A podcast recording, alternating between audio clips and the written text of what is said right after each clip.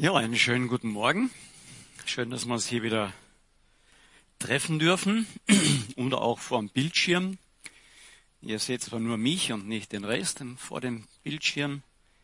Da geht euch was ab. Aber ich will euch nur die Sehnsucht noch hierher ein bisschen größer machen.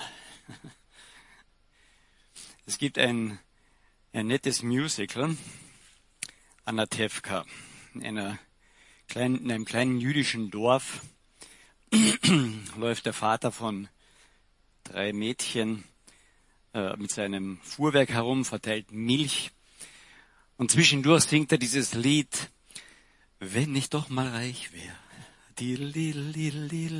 Ich singe es nicht weiter, weil sonst kriege ich Probleme mit der Aufsichtsbehörde von den öffentlichen Liedervorsingern. Aber das ist doch das Lied, das wir gerne so ein bisschen hinterher singen. Ja, wenn ich doch mal reich wäre. Und dann haben wir diese Möglichkeiten mit Lotto und Toto und ich weiß nicht, was es da noch alles gibt. Ist das nicht unser Wunsch? Reich sein? Es wäre doch manches so viel einfacher, gell?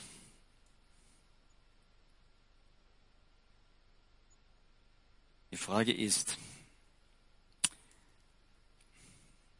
mit was vergleiche ich auch Reichtum und in welche Relationen setze ich das? Wenn hier vorne jetzt Multimilliardär stände, ja, der steht hier vorne und schaut einmal rum und sagt so um dann, Mensch, seid ihr arm. Ja. Also egal jetzt, wie viel auf deinem Konto ist, ja, alles was unter einer Million ist, sowieso. Seid ihr arm. Ihr wisst nicht, was Reichtum ist. Aber wenn er hier vorne stehen würde und hier sitzen alle seine Kinder, dann würde er es nicht sagen, oder?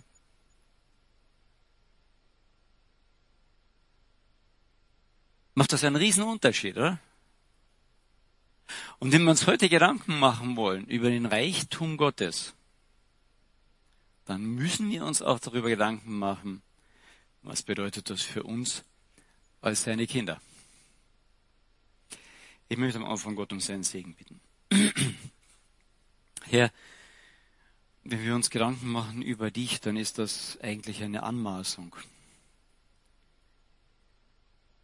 Deswegen möchte ich uns und mich sehr bewusst unter dein Wort stellen und ich bitten, dass du selbst durch dein Wort zu uns redest, dass es uns ins Herz trifft. Und wir nicht mit mehr Wissen nach Hause gehen, sondern du mit mehr von uns wieder unterwegs sein kannst.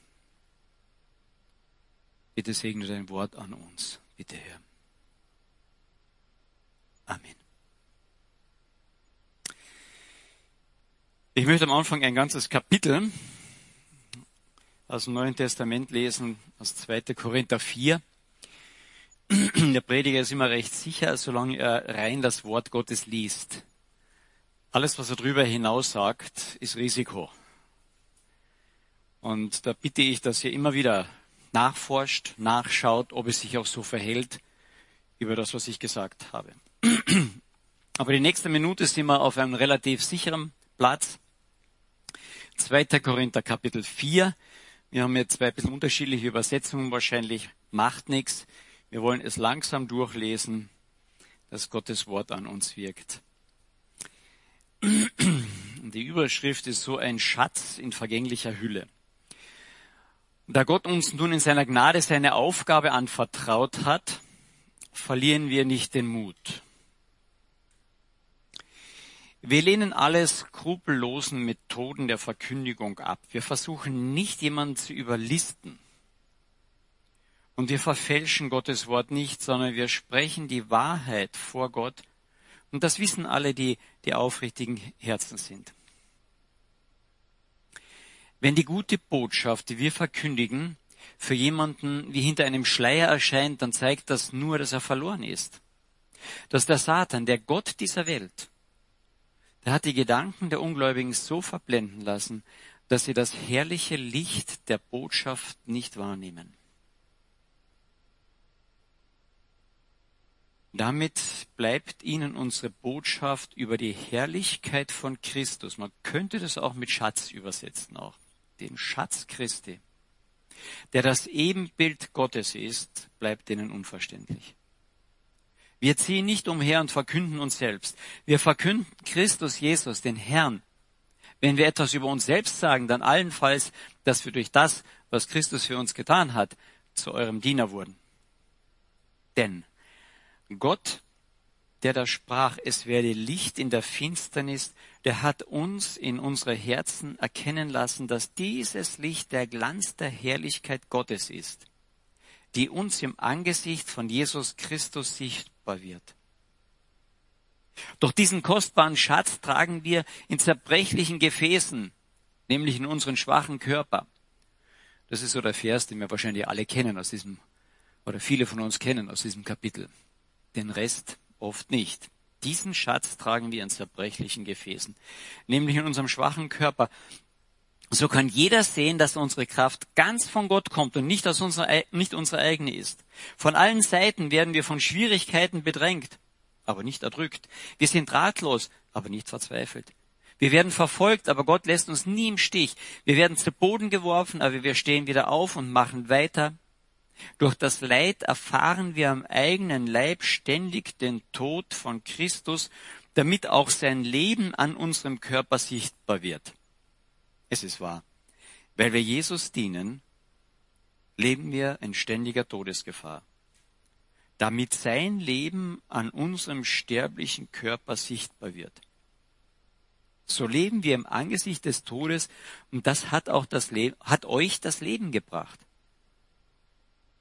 Dennoch hören wir nicht auf zu predigen, weil wir denselben Glauben haben, wie der Psalmist, der sagt, ich glaube an Gott und deshalb rede ich. Wir wissen, dass derselbe Gott, der Jesus, unseren Herrn, auferweckt hat, auch uns mit Jesus auferwecken wird und uns zusammen mit euch vor sich hin treten lassen wird. Und das alles zu eurem Besten.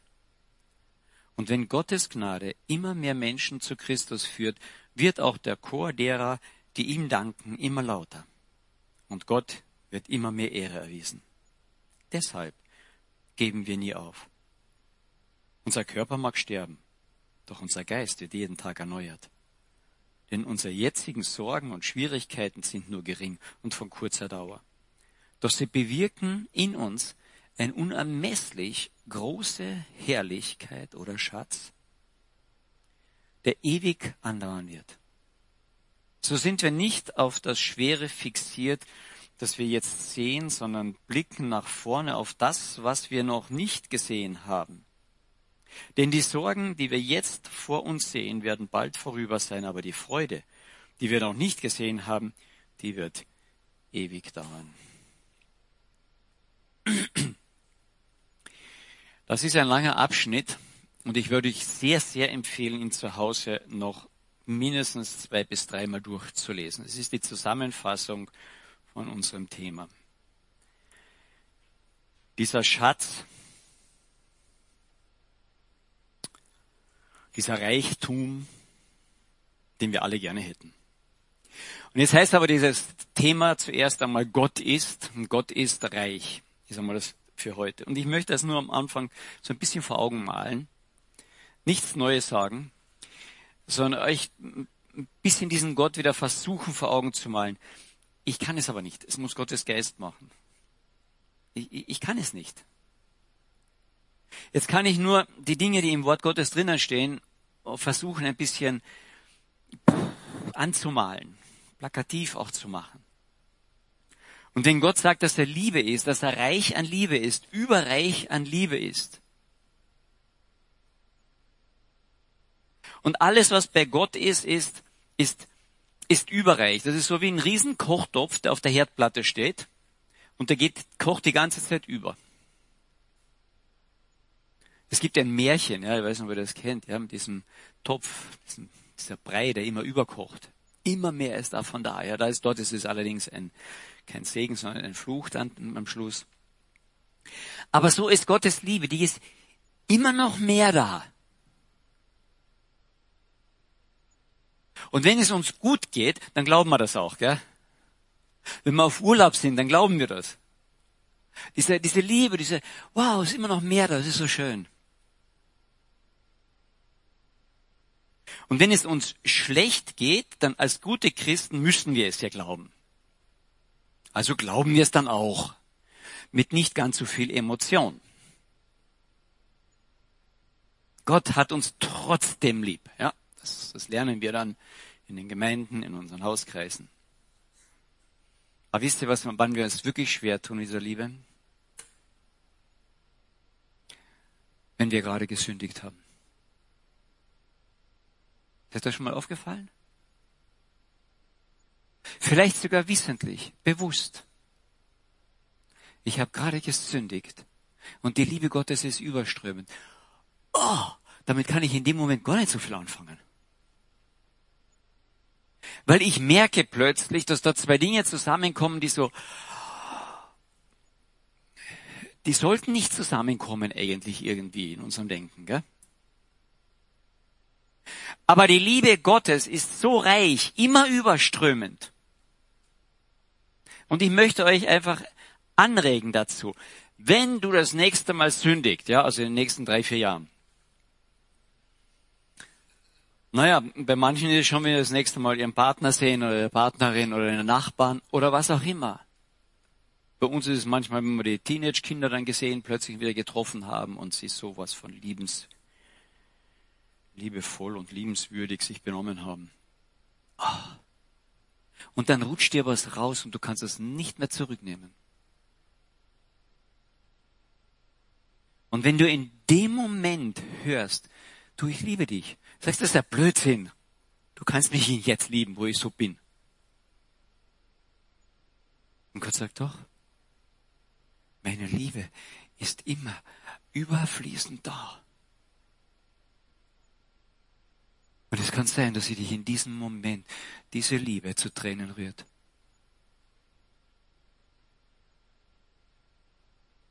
Wenn du in einer guten Partnerschaft bist und es ist irgendwas vorgefallen, wo man einer den anderen verletzt hat, und der, der tief verletzt wurde, dich anschaut und sagt, ich liebe dich trotzdem. Puh, dann tut das was mit deinem Herzen. Und wenn du dort die Liebe Gottes zulässt, ist die Liebe Gottes das größte Hindernis. Ich mag nicht mehr weiter sündigen. Nicht das Gesetz, sondern diese Liebe. Gott ist un unendlich reich an dieser Liebe. Und in dem Zusammenhang ist er unendlich reich an Barmherzigkeit. Nicht, ich hab dich lieb, sondern ich umfange dich. Es ist okay mit uns, weil wenn du mir dein Leben, dein Mist anvertraust, es ist okay. Ich bin sowas an reich an Vergebung. Im Hintergrund ist immer die Vergebung mit meiner Gerechtigkeit. Meine Liebe, meine Gerechtigkeit ist so überströmend, dass dieses Kreuz ist immer genug. Gerechtigkeit ist dort vollzogen worden. Du brauchst nicht mehr ins Gericht. Überfließend reich ist Gott mit seiner Gerechtigkeit und mit seiner Barmherzigkeit. Er ist überreich an Güte. Er ist auch überreich an, an Weisheit. Glaubst du das? Hast du denn schon manchmal den, den Eindruck gehabt, also hier ist was passiert, wie kann Gott das zulassen, gell? Na, ganz einfach, er war auf Urlaub, gell? Dann ist das passiert. Nein, er war nicht auf Urlaub. Er ist weise. Und die denken, Entschuldigung schon, aber das hat mit Weisheit überhaupt nichts mehr zu tun. Aber wenn ich, wenn mir das wirklich bewusst wird, dass Gott überströmend weise ist, dann fällt dieses Satz, dass ich auch für alles letztlich danken kann, in den richtigen Platz. Ich kann nicht für das, was mir begegnet, sonst danken. Oder? Ich kann darüber singen. Dir gehört mein Lob. Ja? Wenn die Sonne scheint. Es gibt einen anderen Vers noch dazu, gell?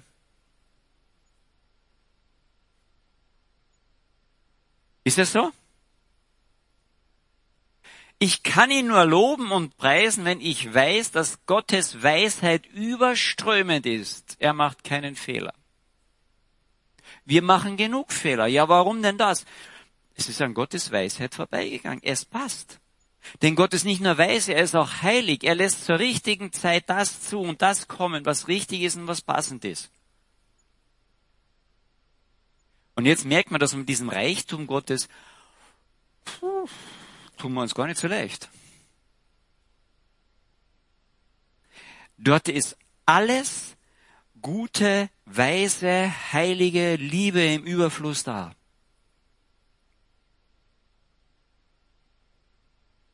Aber seine Stärke ist begrenzt. Weil sonst würde er das und das nicht zulassen, oder? Hm. Nein, seine Stärke ist unbegrenzt. Unbegrenzt.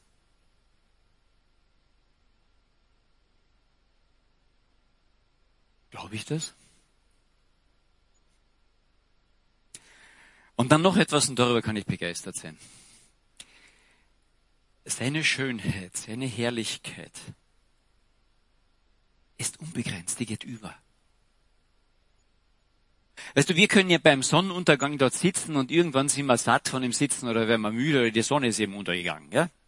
Und dann ist dieser herrliche Sonnenuntergang zu Ende.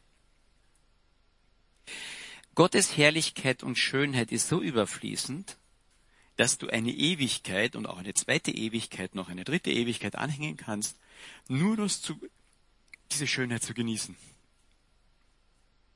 Und das merkt man, ich kann mir das gar nicht mal vorstellen. Ja.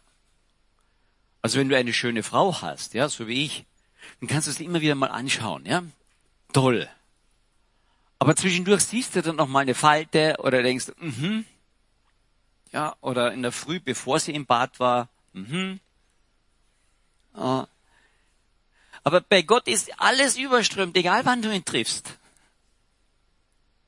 Egal, wenn du ihn triffst, es ist überströmende Schönheit, Herrlichkeit, Licht. Wow, es nimmt dir den Atem. Ein paar seiner Jünger haben das am, am Berg der Verklärung nur für ein paar Augenblicke hineinschauen können, dieses Lichtschönheit. Ja. Und die, und die, die zwei, einen haben nichts mehr gesagt, aber wow. Der Einzige, der den Mund noch aufgekriegt hat, war natürlich der Petrus. Und von dem heißt es extra dort, er wusste nicht, was er sagte. Ja. Es war so schön, so, das muss für immer sein. Lass uns hier Hütten bauen für diese Schönheit, ja? Eine für dich, eine für Mose, eine für Elia, ja, super.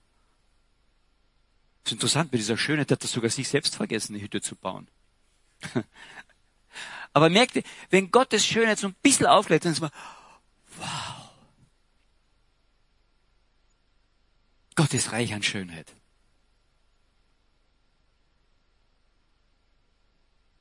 Aber der zweite Teil heißt ja, und wir sind sowas von Shane. Oder? Hm. Jesus sagt, wir sind nicht nur seine Diener, seine Knechte, sondern er sagt, wir sind seine Freunde.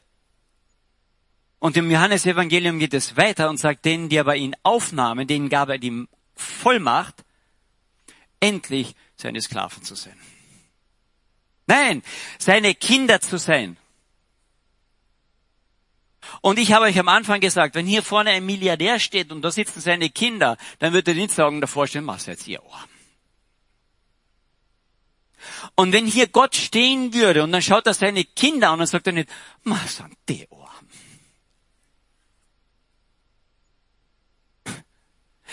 Der sagt, wir sind Miterben mit seinem Sohn. Miterben seiner Herrlichkeit. Jetzt stell dir nur mal das letzte vor, von dem ich gerade gesprochen habe, von der Herrlichkeit und Schönheit Gottes. Und Jesus sagt, und eure Herrlichkeit wird dafür ein Abglanz sein, so wie er spiegelt zurück. Jeder von uns wird derartig schön, eine Herrlichkeit, eine, ein Licht ausstrahlen, dass der, der daneben ist, versucht sein wird, ihn anzubeten oder sie anzubeten. So eine Herrlichkeit wird das sein. Wenn der Daniel schon versucht war, einen Engel anzubeten, wenn der Johannes schon versucht war, Engel, diese Lichtwesen anzubeten. Und Jesus sagt, wisst ihr nicht, dass ihr Engel einmal richten werdet?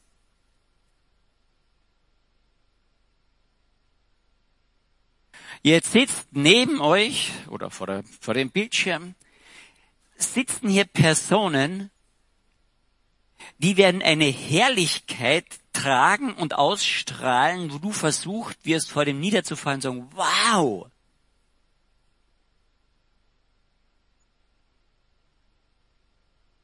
Das ist die eine Seite davon. Die andere Seite ist, es sind Personen auch da, die diese Herrlichkeit einmal nicht haben werden. Wo nur eine tiefe Dunkelheit sein wird. Eine tiefe von Liebe Verlassenheit.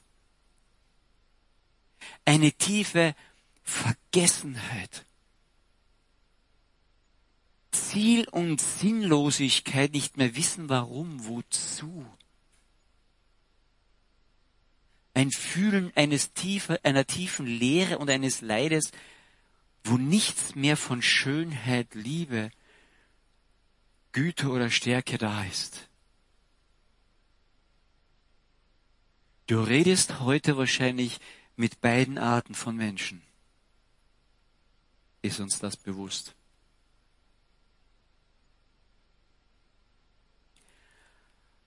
Dieser reiche Gott, hat eine tiefe Sehnsucht in sich, dass alle seine Kinder werden, reich beschenkt mit seinem Erbe. Ist uns das bewusst?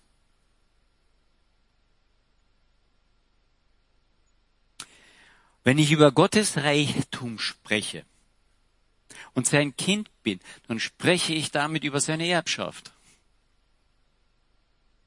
Nicht schlecht, ha? Meine Kinder, die haben manchmal den Mund sehr voll, die, die freuen sich schon, sagen, ja, wenn du einmal tot bist, was kriegen wir denn dann? Das sind tolle Gespräche, gell? wunderbar.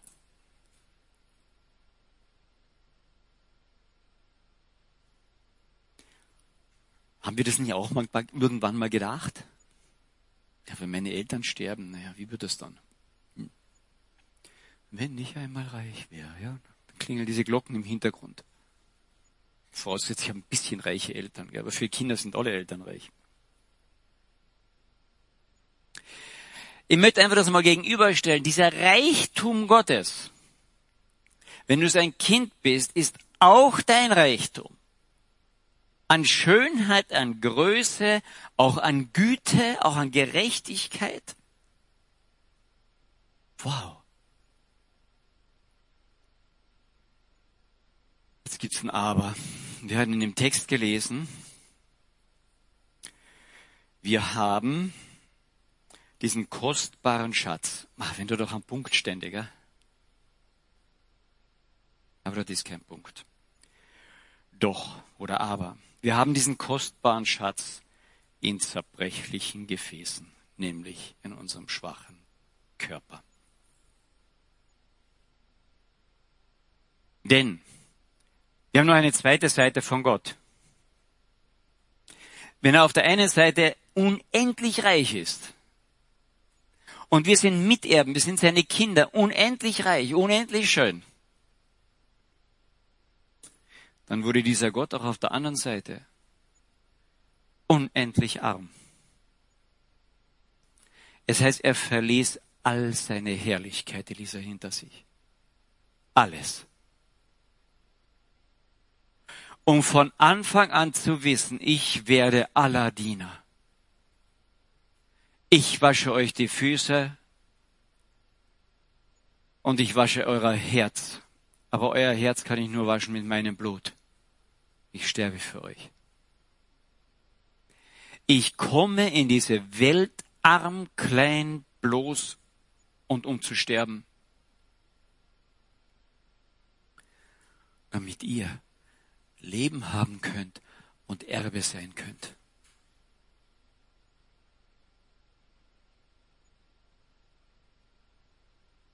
Er wird klein, hässlich, hat keine schöne Gestalt, heißt es. Kein Hollywood-Star. Schwach, leidend, stirbt. Bleibt der Liebende, er bleibt der Barmherzige.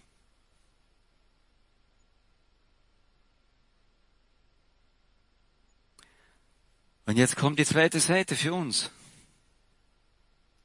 Und er sagt, kommt und folgt mir nach und nehmt euer Kreuz auf euch. Und habt ihr bei dem Text wirklich zugehört?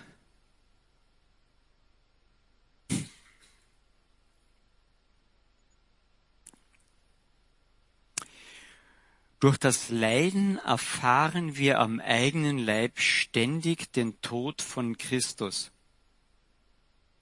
damit auch sein Leben an unserem Körper sichtbar wird. Wir leben in ständiger Todesgefahr, damit sein Leben an unserem sterblichen Körper sichtbar wird. So leben wir im Angesicht des Todes, schreibt der Paulus. Wozu? Und das Vers 12. Und das hat euch, Korinthern, das Leben gebracht. Lest einmal diesen ganzen Abschnitt durch und dort vergleicht er das die ganze Zeit. Und er sagt, euer Leiden, so wie Christus gelitten habt und euer Leiden macht, dass hier Menschen sich bekehren und dann einmal Erben Gottes sein werden. Versteht ihr, was der sagt? Der sagt nicht, euer Wohlergehen hier auf der Erde dient dazu, dass Menschen gerettet werden und einmal Erben Jesu Christi werden. Sondern er sagt, das Leiden von euch hier auf der Erde dient dazu. Hier müssen wir unsere Theologie komplett umdrehen. wenn wir in dieser Welt eine Gemeinde sein wollen, die den Reichtum Gottes verkünden und wollen, dass Menschen diesen Reichtum Gottes einmal ererben, als Kinder Gottes, dann werden wir diese Menschen nur erreichen, wenn wir auf der einen Seite willig sind, das Kreuz auf uns zu nehmen und hier zu leiden. Weil er sagt, nur durch diese Schwachheit, durch dieses Leiden erkennt auch oder wird die Größe Gottes erkannt, der uns trotz diesem Leiden erhält.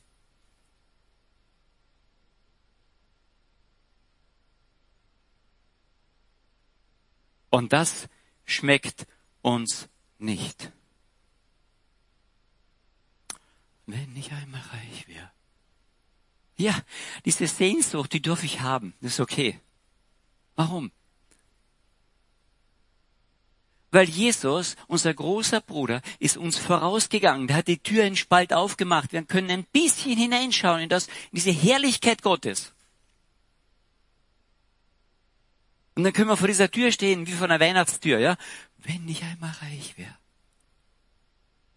Und er sagt, diese Herrlichkeit, das ist unsere ganze Motivation auch. Oh, jetzt bist du aber wirklich kindisch, Karl Helmut, oder? Nein, das ist das längste Gebet, was wir in der Bibel von Jesus überliefert haben. Johannes 17. Das ist seine Sehnsucht. Herr, Vater im Himmel, verherrliche deinen Sohn. Damit die diese Herrlichkeit auch dann haben und sehen und dann bringe sie zu mir. Ich bete nicht, dass du sie aus der Welt rausnimmst. Sie werden eher mal rauskommen. Lass sie nur noch drin. Aber ich bitte darum, dass sie dort in der Welt, du sie bewahrst, mit meinem Kreuz, damit sie dann einmal Teilhaber deiner und meiner Herrlichkeit sind. Das ist ein Gebet. Aber es steht nirgends in der Bibel, dass ich diese Schönheit, Herrlichkeit, Perfektheit hier in Händen halte. Ich werde manchmal einen kleinen Abglanz davon sehen. Ich werde manchmal etwas sehen, wow, toll, bei uns in der Familie gab es eine Tradition. Vor Weihnachten, die Kinder waren gespannt wie ein Flitzbogen. Immer was es gab. Wir waren nicht groß reich. Aber Weihnachten war bei uns, wow. Und da gab es eine Tradition, dass mein Vater oder meine Mutter das Hauptgeschenk, was man bekam, irgendwie etwas machte. Was das, was, was macht mein Geschenk? Ja, das war unsere Frage. Und da haben meine Eltern sich überlegt, ja, was macht das Geschenk? So, dass wir gut dran raten können, aber es nicht erraten. Und ich weiß nur, eins von den Geschenken, sagt mein Vater, das Geschenk macht so.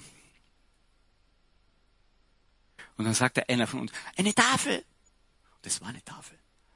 Mein Vater hat das dann ein bisschen niedergeredet sozusagen, aber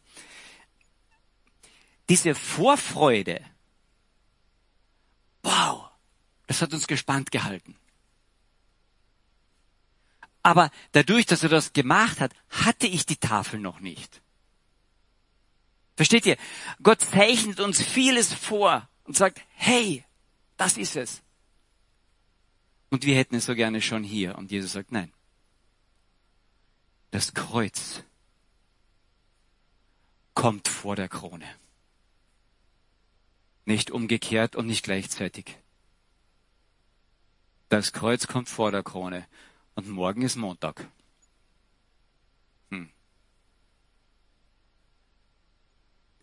Und dann sitzen wir hier am Sonntag, und das ist meine, meine Anfechtung. Ich denke, viele Anfechtung von vielen Predigern.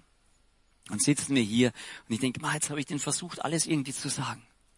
Und jetzt haben sie es begriffen, ja, alle sitzen dort und nicken, oder die meisten jedenfalls, ein paar schlafen. Na, äh, geht nur vom Fernseher, aber kann ich nicht kontrollieren. Aber wir sitzen hier und sagen so, wow, ja, genau, hm, schön. Und dann ist morgen Montag. Versteht ihr? Das, was ich von, von Gott ein bisschen begriffen habe, was angefangen hat, an meinem Herzen zu wirken, dass das durchgetragen wird, dass es weiter wirkt, dass es, dass es Veränderung wirkt. Da müssen wir dranbleiben. Lest diesen Abschnitt 2. Korinther 4 zu Hause noch ein paar Mal durch. Wir vergessen das. Wir sind berührt, vergessen es, weg ist es. Glaubst du, dass ich anders bin? Dann sagt mir jemand, Ma, du, vor vier Wochen hast du das und das gepredigt. Und ich sage, aha.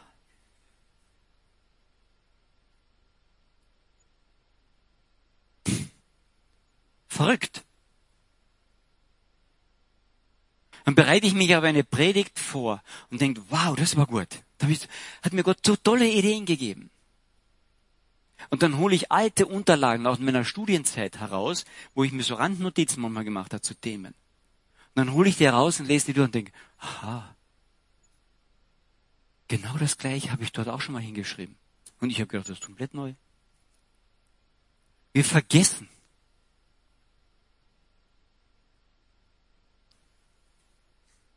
Wir vergessen. Und wenn es nicht unser Herz berührt und ich mein Herz berühren lasse von diesem Gott, ist es weg. Und das, das hebräische Herz ist die Persönlichkeit, das Ganze, das Gesamte. Wir haben ein erschreckendes Beispiel im Neuen Testament. Die Geschichte von dem Schalksknecht. Der ist ein König, der, der, der holt seine Untertanen, seine Verwalter herein, dass sie abrechnen. Und einer von diesen Verwaltern hat nur Mist gebaut. Nur Mist. Eine Riesensumme angehäuft an Schulden. Keine Chance, dass er sie zurückzahlen kann. Und dann fällt er eben nieder, als er hört, wow, was ist das für eine Strafe? Ich muss ins Gefängnis, meine Familie ebenfalls. Und dann fällt er nieder vor diesem König und das heißt, der König war innerlich berührt. Sein, Inneres drehte sich um. Und er vergab ihm seine ganze Schuld. Das heißt, der König hat die Rechnung gezahlt. Weil dieser König so unendlich reich war. Bezahlt seine ganze Rechnung. Und er springt auf und sagt, wow, ich brauche nicht ins Gefängnis. Und geht raus und trifft seinen Nächsten, der ihm ein paar Groschen schuldig ist und wirkt und sagt, du gibst mir mehr Geld.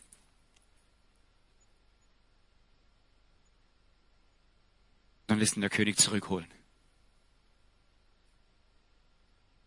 Und dann sagt er, und du bezahlst jetzt. Warum? Ist doch alles vergeben. Er sagt zu diesem Knecht und lest das nach, du böser Knecht.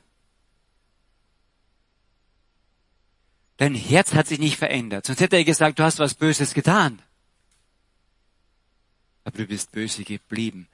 Meine Vergebung hat dein Herz nicht erreicht. Versteht ihr, was hier Jesus sagen will? Wenn du in deinem Kopf nur abhakst, das ist richtig, super. Und es keine Veränderung in dir geschaffen hat, dann bist du nicht wiedergeboren, hast, bist du nicht Christ. Das ist ein unwahrscheinliches Beispiel. Du kannst den Reichtum Gottes verstehen, haben wollen und vielleicht sogar ein bisschen profitieren. Aber es hat dein Herz nicht berührt, was es diesen König gekostet hat. Seinen größten Reichtum, nämlich seinen Sohn. Der dort am Kreuz hängt und sagt, ja Vater, ist es gut, dass du es vergibst, ich trag's. Es ist gut, dass du dem auch wieder vergibst, ich trag's.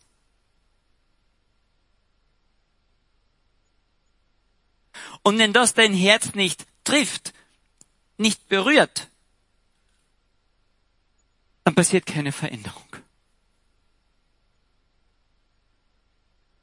Und das ist das, was, was, was uns als, als Prediger manchmal auch so, so tief bewegt. Haben die es nur verstanden oder hast das Herz berührt? Und wenn du merkst, es hat dein Herz berührt, dass dein Reichtum an Vergebung und Gnade am Kreuz klar wird. Der sagt, Vater, vergib ihnen weiter, vergib ihnen, denn sie wissen nicht, was sie tun. Ich hänge dafür am Kreuz. Vergib ihnen weiter. Wenn uns das anfängt, unser Herz zu berühren und ich hinausgehe in den Montag, in den Dienstag und sage, Herr, ich möchte, dass das mein Herz immer wieder und immer wieder und immer wieder berührt, dann wird dein Herz sich verändern. Und das kommt an den Taten raus, nicht an deiner Anstrengung. Wenn dieser Schalksknecht sein Herz tief berührt gewesen wäre von dieser Gnade, von dieser Größe, von dieser Liebe seines Königs, dann wäre er hinausgegangen, hätte seinen Mitknecht gesehen und sagen, wow, mir ist vergeben. Verschwind. Du brauch, ich brauche nichts mehr von dir. Er hätte sein Herz berührt. Ich habe ja einen so derartig reichen König. Was brauche ich das noch? Und deswegen können wir als Christen, wenn uns das das Herz berührt, großzügig und großzügiger und, und immer noch großzügiger werden. Ich kann geben. Was glaubst du, wie oft ich das dann höre? Ja, die Leute kennen die sowas von ausnutzen. Manchmal fragt so, ja und? Na und? Uh, pass auf, dass du Burnout kriegst. Weißt du, Burnout heißt, ich habe keinen Brennstoff mehr. Ausgebrannt. Ich kenne das. Ich weiß, wie das ist. Ein bisschen. Aber der Hintergrund ist, wenn ich nicht weiß, wo der Lagerplatz für diesen Brennstoff ist oder ich den zu wenig in Anspruch nehme. Und dazu heißt es auch mal, sich zurückzuziehen, um das in Anspruch zu nehmen, wieder darüber nachzudenken, mein Herz berühren zu lassen. Aber ich habe eine Tankstelle als Christ, als Kind des Multi, Multi, Multimilliardär Gottes, der alles im Überfluss hat habe ich eine Tankstelle und ich kann zu dem hingehen und mich von seinem Überfluss berühren lassen. Und dann kann da auch ein bisschen was überfließen. Und von diesem Überfließen spricht die Bibel ganze Menge, dass das auch bei den Christen passieren sollte, oder? Jawohl, dieser Gott, dieser Vater ist unendlich reich an Schönheit, an Gute, an Liebe. Unendlich, überfließend, immer da. Jawohl, wir sind seine Erben. Wir werden einmal sowas von Schönes sein, Herrliches, überfließend, überströmendes, an, an, an Weisheit, an Güte, an Gnade, an Gerechtigkeit auch sein. Wow. Aber ja, dieser Herr wurde auch unendlich arm, verließ all seine Herrlichkeit und hat gesagt, komm und folge mir nach und nimm dein Kreuz auf sich, auf dich. Und dann habe ich eine Krone für dich bereit. Aber vermischen wir das bitte nicht. Vermischen wir das nicht. Ich denke, einer der tollen Dinge, wo wir es wirklich vermischen, ist bei den Seligpreisungen. Kam die Volksmenge, Matthäus 5 ist das, und er tat seinen Mund auf, leerte sie und sprach, glückselig die Armen im Geiste, denn ihrer ist das Reich der Himmel. Hey, das kommt erst. Glückselig die Armen, äh, glückselig die Trauernden, denn sie werden wirklich getröstet werden. Glückselig die Sanftmütigen, denn sie werden das Land ererben, besitzen. Glückselig die nach der Gerechtigkeit hungern und dürsten, denn sie werden gesättigt werden. Leute, das kommt erst. Das Leiden hier bewirkt dann eine unendliche Freude auf der anderen Seite. Aber diese Seite hier ist im Großen und Ganzen geprägt auch von Leid. Und wir haben in der westlichen Kirche, in westlicher Gemeinde, in westlichen Christen das sehr stark verlernt die im Moment wahrscheinlich schnell wachsendsten Gemeinden sind im Iran. Verfolgt, du kannst jederzeit umgebracht werden, kein Kirchengebäude. Probieren wir dort eine Kirche zu bauen. Gefolgt wahrscheinlich von China.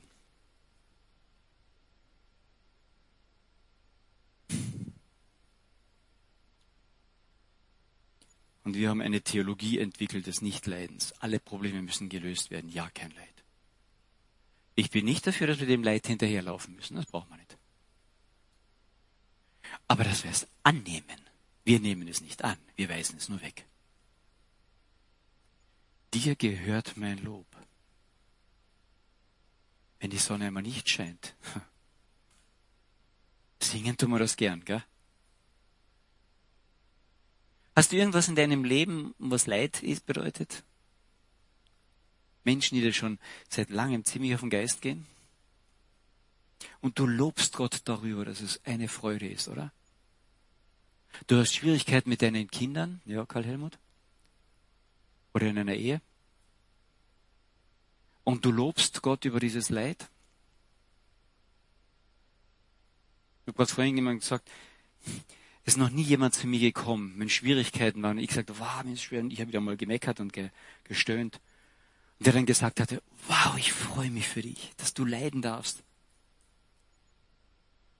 Dass du mir da voraus bist in dem Moment, dass Gott dich, dir die Möglichkeit schenkt zu leiden. Du bist als Christ dort und die anderen verstehen das, dass du da leiden, kann, leiden darfst jetzt.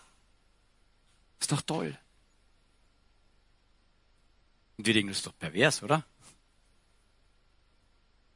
Der Paulus denkt nicht, dass das pervers ist. Er sagt, ermutigt euch da drinnen. Jetzt merkt man ein bisschen, gell? Hier, hier muss irgendwas anders, ein Schalter umgelegt werden.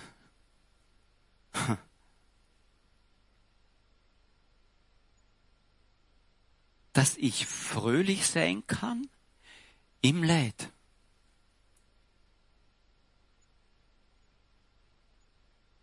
Denn das, was vor uns liegt, die vor uns liegende Freude, die ist im Vergleich dazu gar nichts.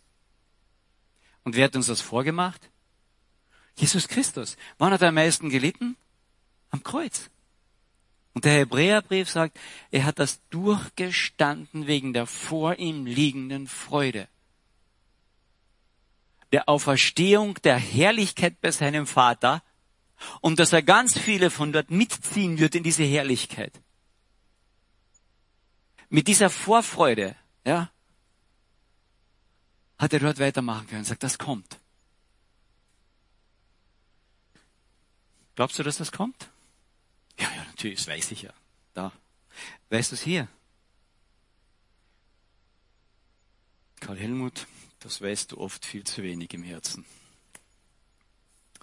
Möge Gott uns helfen, dass wir das viel, viel mehr mit hineinsaugen. Was wir sein werden, was wir durch die Kindschaft bereits sind, aber wo wir auch noch drinnen leben, dass das Kreuz eben vor der Krone kommt und der tiefe Reichtum, der bereits da ist, aber erst kommt, wenn wir einen neuen Leib haben. Dann wird er für uns relevant. Ich möchte noch beten. Vater im Himmel, ich danke dir, dass du durch deinen Sohn arm geworden bist, uns gezeigt hat, was es heißt, hier auf der Erde auch zu leben, für dich zu leben. Arm zu sein, alles hinzugeben, Leid zu tragen und die Menschheit zu erlösen. Und dass du dieses Muster deinen Kindern auch auferlegst, Leid zu tragen, damit weitere Menschen erlöst werden. Das ist ein Muster, das gefällt uns gar nicht. Mir jedenfalls nicht.